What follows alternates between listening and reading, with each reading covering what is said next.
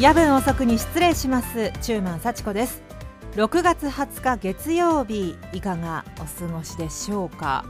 配信のタイミングとしてはちょうどクロス FM の3年 C 組玉上先生が終わった後っていう感じですかね。ぜひラジコで、えー、3年 C 組玉上先生聞いてみていただけたらと思います。あのなんで月曜日になってしまったかなんですけどちょっと私がうっかりスケジュールを忘れてて 夫のコロナワクチンの3回目が金曜日だったということでねなんか静かに過ごさせてあげたいというかあの収録ができなかったっていうことですね。今日になってしまいました。大変お待たせして失礼いたしました。他の方の卓録とかはさ配信の方とかねどれくらいの声量でやってるんだろうと思って。私はですね結構大きい声でやってるような気がするので、まあ、近所の人たちからは信じられないくらい大きい独り言を言っていると思われているんじゃないかなって思うんです。特にナレーション卓録でちょっとだけナレーションの仕事も微妙にやってはいるんですけどもそのナレーションの録音をした日はですねお帰りの声がナレーションみたいになってるよって夫に言われます。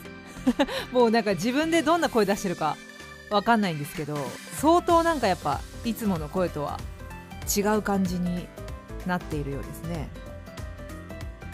やっぱこういう仕事をしてるおしゃべりの仕事とかしてる人って割と居酒屋とかでもね声通りやすい私的には FM 山口の先輩とかはお店にいたらすぐ分かったなっていう イメージ印象なんですけども。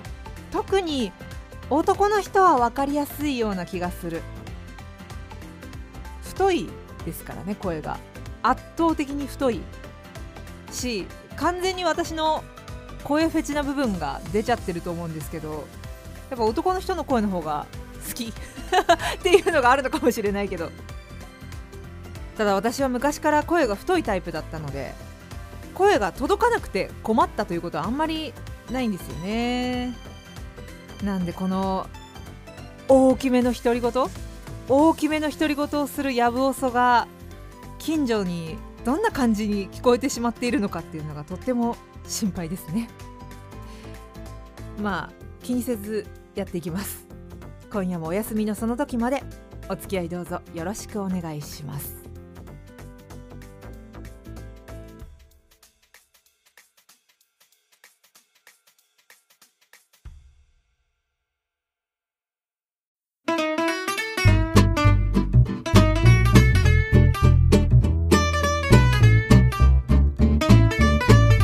夜分遅くに失礼します。今夜のオープニングナンバーは Days of the New The Downtown でした。ロックに詳しい方はもう知ってるバンドだと思うんですけど1995年結成のアメリカのロックバンド。お恥ずかしながら私はつい今週 えー、出会いましてめちゃくちゃかっこいいなと思ってたんですけど。陰鬱としてるというか 暗い感じがしていいなっていう、えー、そういうね暗い方が好きなんですよね。ちょっと暗さがあるみたいな、まあ、そういうところがズバッと入った感じでした。この番組は Spotify のミュージックトーク機能で音楽ありで聴けます。楽しい夜に音楽は必須。ぜひミュージックトークでお聴きくださいませ。さて今夜のトークテーマはですねとっておきのリラックス法なんですけどもなんでこのテーマかっていうと私がリラックスが下手だからなんですよね。頭のリラックスもすごく下手。いつだってマイナス思考が止まらない感じ。で体のリラックスも下手なんですよ。よくね演劇のワークショップとかでは肩が変に上がってるとかあと整体の先生からも肩にずっと力入ってますねとか言われるのよ。でも私全然力入れてるつもりなくて多分無意識に入れてるんだと思う、まあ、そういうちょっとリラックスベタなところがあってだからこそ放送中とかもね呼吸が浅いなっていう時があってその呼吸音が気になるっていう、えー、なんかそういうメッセージみたいなのを頂いたこともあるんですけどこれをねどうにかしたいんですよ。で2019年の記事なんでちょっと古いんだけどリクナビネクストジャーナルにあるゲイの精神科医トミーさんが書いた記事によるとですよ。ストレスをためやすい人のタイプっていうのがあって思ったことを言えない。もやもや考える。それから自信が持てない。経験値が低い。自分の行動を振り返ってくよくよする。客観的だけどネガティブ。っていうのが、まあ、あのストレスをためやすい人らしいんですよ。見事に全部当てはまるのよね私。なんかなんでこんなもう私のことだなっていうぐらい私の心配をして書いてくれたのかなっていうぐらい私に当てはまってるんですけど別にね繊細さをアピールするわけじゃないんですけどなんかね気にしすぎちゃうんですよ。頼み事とかも苦手で。お仕事とかでねなんかこれをやってほしいですとかってあの仕事を振ったりすることもあるしお願いしますっていうこともあるかと思うんですけどもう本当に私それが苦手でだから結局一人で抱え込んでしまうというかね。でキャパオーバーになってああもう無理ですみたいになるっていうのが常だったんですけどとにかく人に何か言ったりすることにね消耗するんですよね。だからこそこの野望層一人でやってるんでしょうね。そしたらもう誰にも何も頼まなくていいからっていうのがあって。トミーさんによるとですねリラックス法も人によってタイプがあるらしいです。誰かといたい寂しがり屋タイプ。こういう人は友達と会っておしゃべりをするのが良い。一人でいる方が安らぐタイプ。犬の散歩や一人で出かけると良い。家でゴロゴロしていたいタイプ。読書や映画鑑賞が良い。じっとしていられないタイプ。水族館や動物園美術館楽しいイベントに行く。のが良い。あなたはどのタイプですか？私は家で一人でゴロゴロしてばっかりいるので。自分のタイプがちょっとよく分かりません。どのタイプなんだろう？まあでもそのタイプに合わせてね安らぐ方法を見つけるのがいいというのは理にかなっているような気がしますね。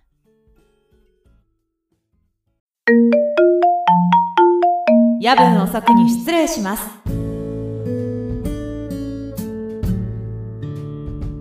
挟んだのはジョーニー・ベック「Take It Back Featuring ベック」という曲ですこのジョーニーっていうのが何者なのかちょっとよく知らないんですけどなんかネットでね紹介してるっていうかレビューみたいな書いてる人はポストベックって言ってるけど、まあ、確かにちょっとベックっぽくはあるのかな。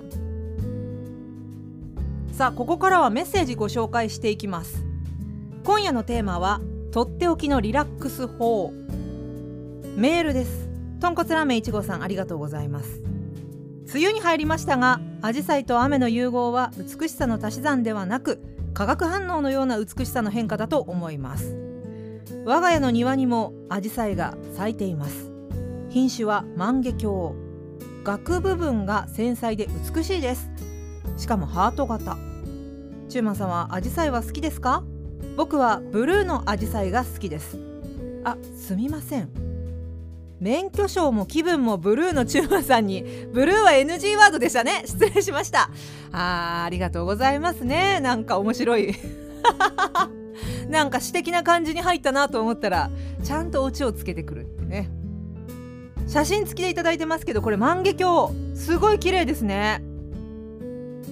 なんかアジサイについてちょっと軽くね調べてみたのよ。そしたらいろんな品種っていうのかな？なんかあるのかな？この万華鏡っていうのは私銀河っていうのもね万華鏡にちょっと似た感じのやつでとっても綺麗なやつがあってそれもいいなって思いましたよ。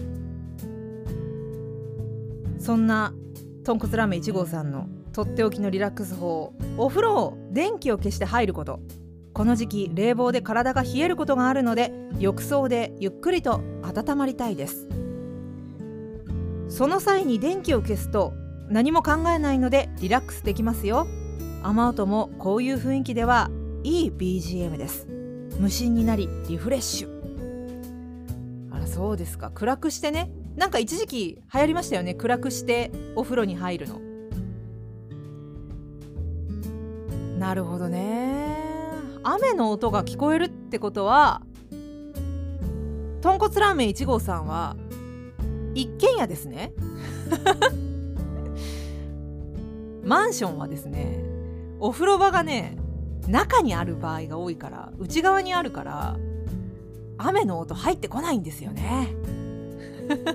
いや本当にそうなのか知らないよ。私が暮らしたことのあるマンションはだいたい内側なんで外の音は入ってこない。でもでもね換気扇でいろんなところがつながってたりする外の換気扇のところにつながってたりするせいで歌ったらすぐ聞こえちゃうのよ。風呂ってのは。マンションの風呂ってのは。っていうのがありますね。全然関係ない話してますけど。電気を消すか。ちょっとやってみようかな。なんかほらアロマ？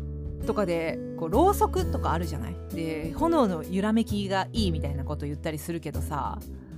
あれ私火事が怖くてそのろうそく？えっ、ー、と何て言うの？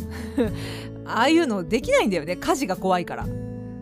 でもお風呂だったらさ最悪すぐバシャってやれば消せるからお風呂だったらいけそうな気がすんだよね。だから電気消してあのろうそく？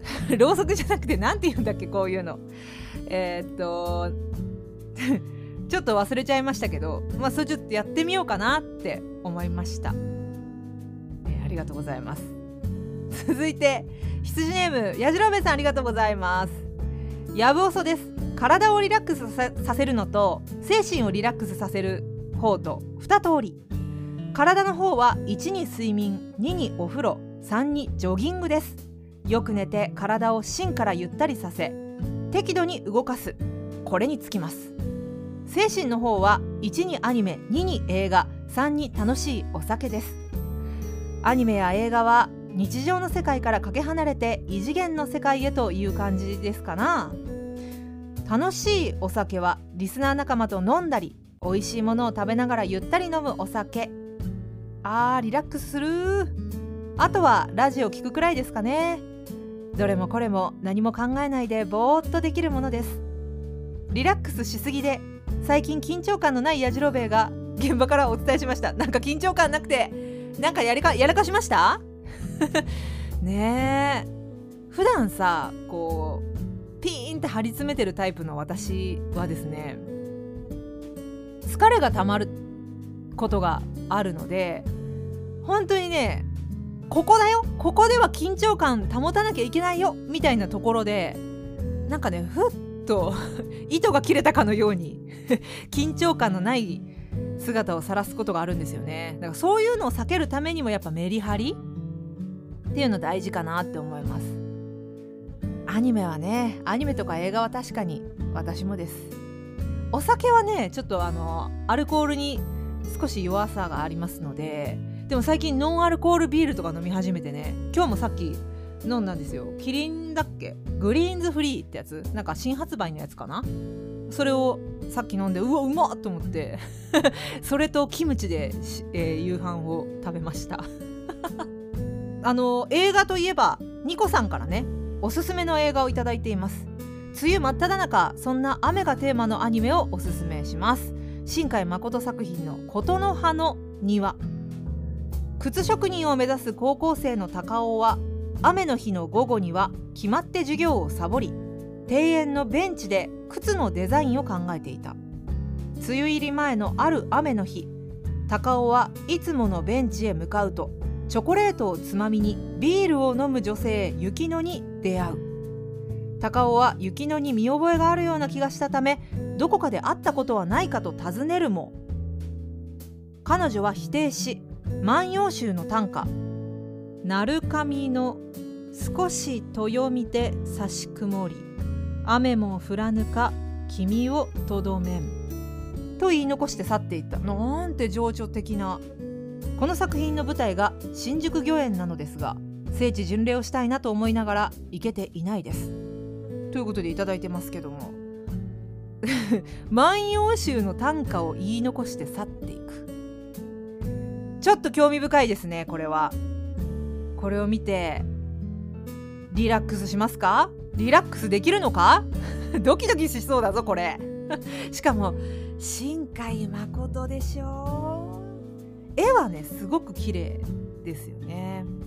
ただ新海誠はちょっと私個人的には疑問なんですよね。まあいいや。これも走りながら見てみようかな。全然リラックスする気ないか。というわけで、えー、ニコさんからのリクエストで畑基博の曲を挟みましょうか。畑基博。レイン。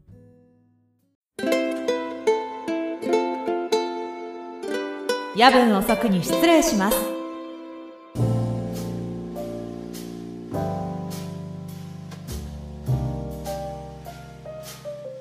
さあ後半です。後半はまたしてもゲストがいません。なので今回はですねまあ私が最近ハマっている紅茶について紅茶語りをしたいかなと思います。で曲の間にね曲をかけながらやってるんですけど曲の間にお湯を用意しましたので今回は初めて飲むラプサンスーチョンというお茶を入れて、まあ、実際に飲みながらおしゃべりしようかなと思います。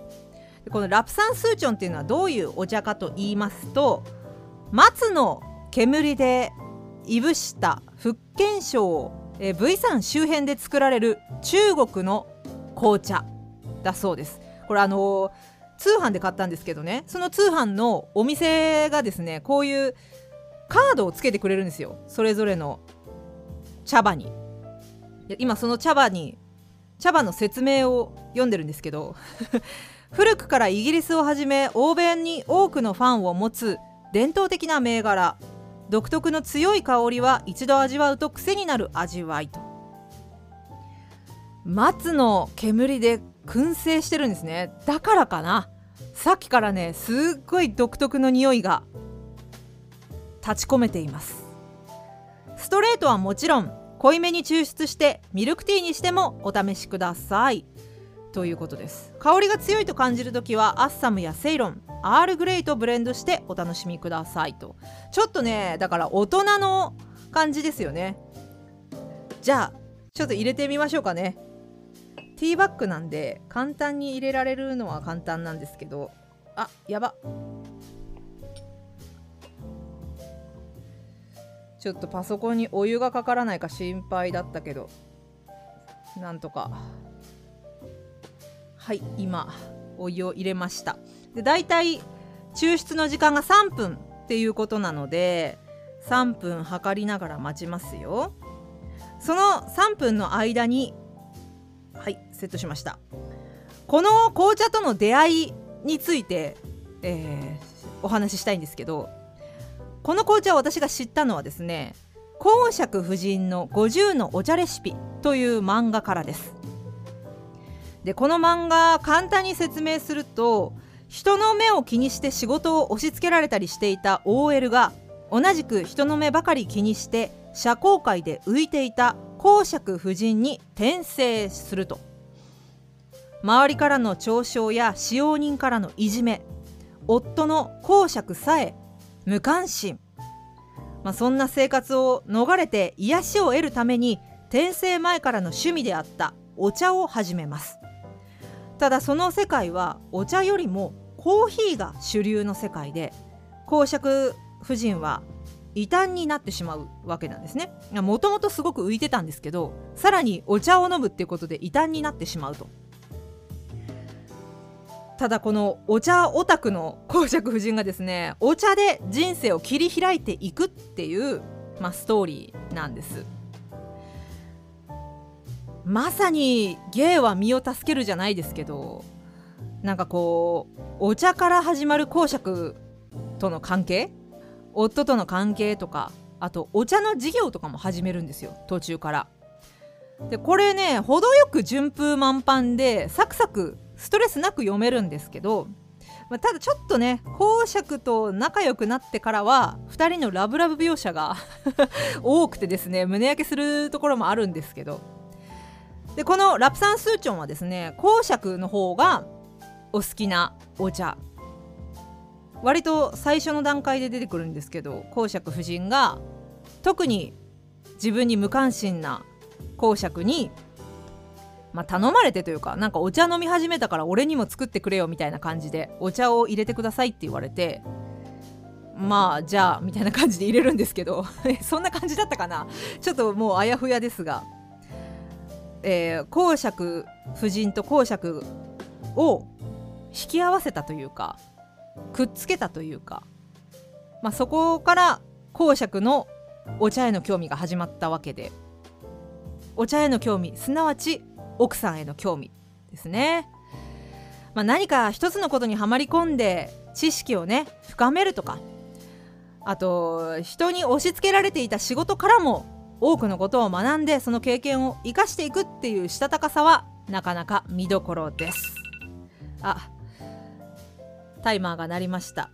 3分経ちましたのでではちょっと蒸らし時間ティーバッグを抜きます。あっちちちち暑いな。すっごい暑いけど。はい。入りましたよ今。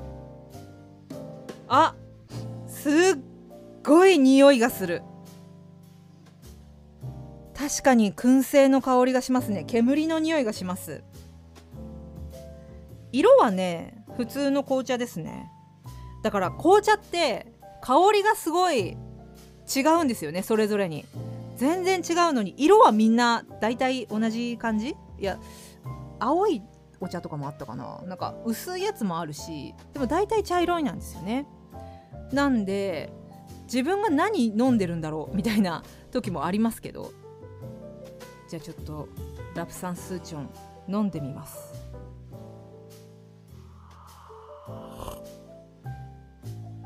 うん。あすっごい燻製だわ。この公爵夫人の50のお茶レシピの中ではですね夫の公爵にこのお茶を出した時主人公の公爵夫人はハムだったかな？ハムを付け合わせというかお茶受けに出すんですね。でお茶にハムってなるわけ。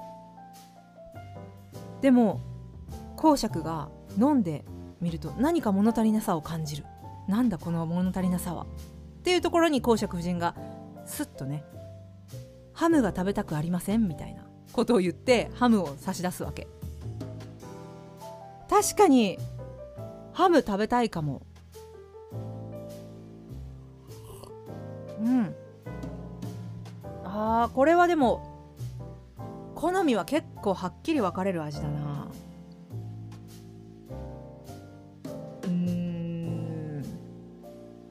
きか嫌いかで言うとちょっと苦手な部類かもしれないけどただでも確かにここに生ハムがあったらめちゃくちゃ食べたいかも。ていうか生ハム欲しい。生ハムが食べたい。ただ今日はですね最近私のトレンド勝手に私のトレンドにしちゃってますけどミルクティーにして飲んでみようかなと思うんです。これミルクティーもいけるんだよね。ストレートもしくはミルクって書いてあるから。でそのミルクティーもですよ、まあ、通常だったら牛乳とか豆乳とか入れたりするんですけど最近は私練乳を入れることにしています。これも公爵夫人の50のお茶レシピで知ったんですけどミルクティーにするのに練乳を使うとねすっごくまろやかになるんですよ。でほのかな甘みがつくのでなんだろうねあの紅茶が薄くなったりするじゃない？牛乳入れると。紅茶が薄くなったなーっていう感じが全くなく甘みとまろやかさを足すことができる。ということで最近はちょっとこの練乳をねかけるのハマってるんですけど確かに太りやすくはあるかもしれないけどね。ただ練乳でミルクティー作るとマジでお店のミルクティーとかの味になりますよ。じゃあミルクティーにしてみました。うん。あ香りがちょっと和らいだかな。いただきます。あ練乳入れたらめちゃくちゃうまい。ミルクティーめちゃくちゃうまいですねこれ。うん煙のいぶされてんなーっていうのがだいぶ落ち着いてすごいほのかな甘み。ちゃんと紅茶？なんか正直ねラプサンスーチョンこのそのまんまストレートだったら女性よりもまあ男性の方が好きかなって感じがしたんですけどこれミルクティーにしたら練乳入れてミルクティーにしたら全然女性も好きな味になると思う。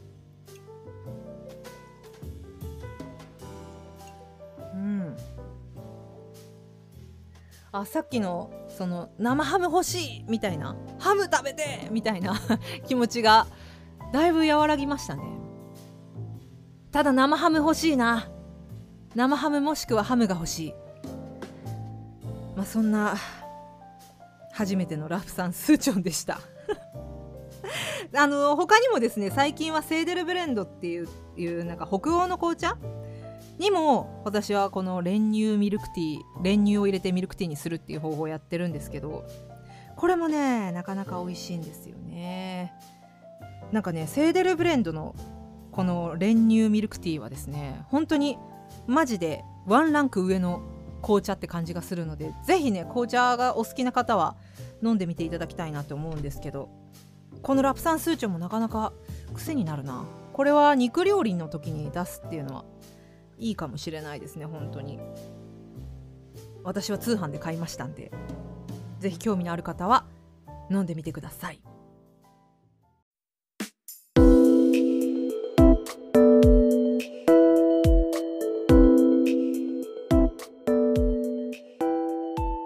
おやすみナンバーは炎の宝物フィーチャリング藤原さくらでした。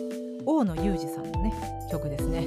もうめちゃくちゃカリオストロの城が見たくなったんですけど 今なんか琴の葉のね庭をおすすめしてもらってあこれ面白そうだなとは思ったけど今もう完全にカリオストロの城に心が動いてますね。自分で選曲しといて何やってんだ。えー、まああの今日もゲストなしで私のヨタ話にお付き合いいただきましてありがとうございました。なんかね紅茶のことを最近掘り下げようと思って掘り下げようっていうかいろいろ試しに飲んでみてる。すごい。面白いからね。だけどまだなんかめちゃくちゃ語れるっていうほどではないからね。だからこのラプサンスーチョンっていう今回お茶をご紹介しましたけどそれにね興味を持ってもらえたかどうかがとっても気になるところですね。ただまあ紅茶語りできてよかったと。他にもねあのチョコレートとかストロベリーのフレーバーティーとかを試してみてます。あとラベンダーとかもね。ラベンダーはハーブティーか。ですね。このラベンダーとねカモミールティーを混ぜたやつ。カモミールとラベンダーを混ぜたやつとかはですね夜寝る前にぴったし、まあ、そもそもカモミールっていうのはよく眠れるやつなんで。もしねよく眠れないんですけどっていう方でヤクルト1000がなかなか手に入らないという人はですね あのよかったらカモミールも試してみてほしいなと思います。ちょっと癖があるけど砂糖を入れて甘くすると飲みやすくなりますか。らさあ次回ですね。次回はもう7月です。7月1日金曜日配信予定ということで今月2回しかやってないのか。ねえサボっちゃいましたね。次回のテーマはコンプレックスに打ち勝つです何がコンプレックスなのかとか打ち勝った経験はあるかなど教えていただけたらと思いますメールは yabun.osoku.gmail.com やぶん遅く .gmail.com ですツイッターはアットマーク yabuoso アットマークやぶおそハッシュタグやぶおそもまだ生きていますそしてコミュニティ羊たちの夜会もどうぞよろしくお願いします。そろそろゲストを考えないといけないですね。頑張ります。それではそろそろお時間です。どうぞごゆっくり。おやすみなさい。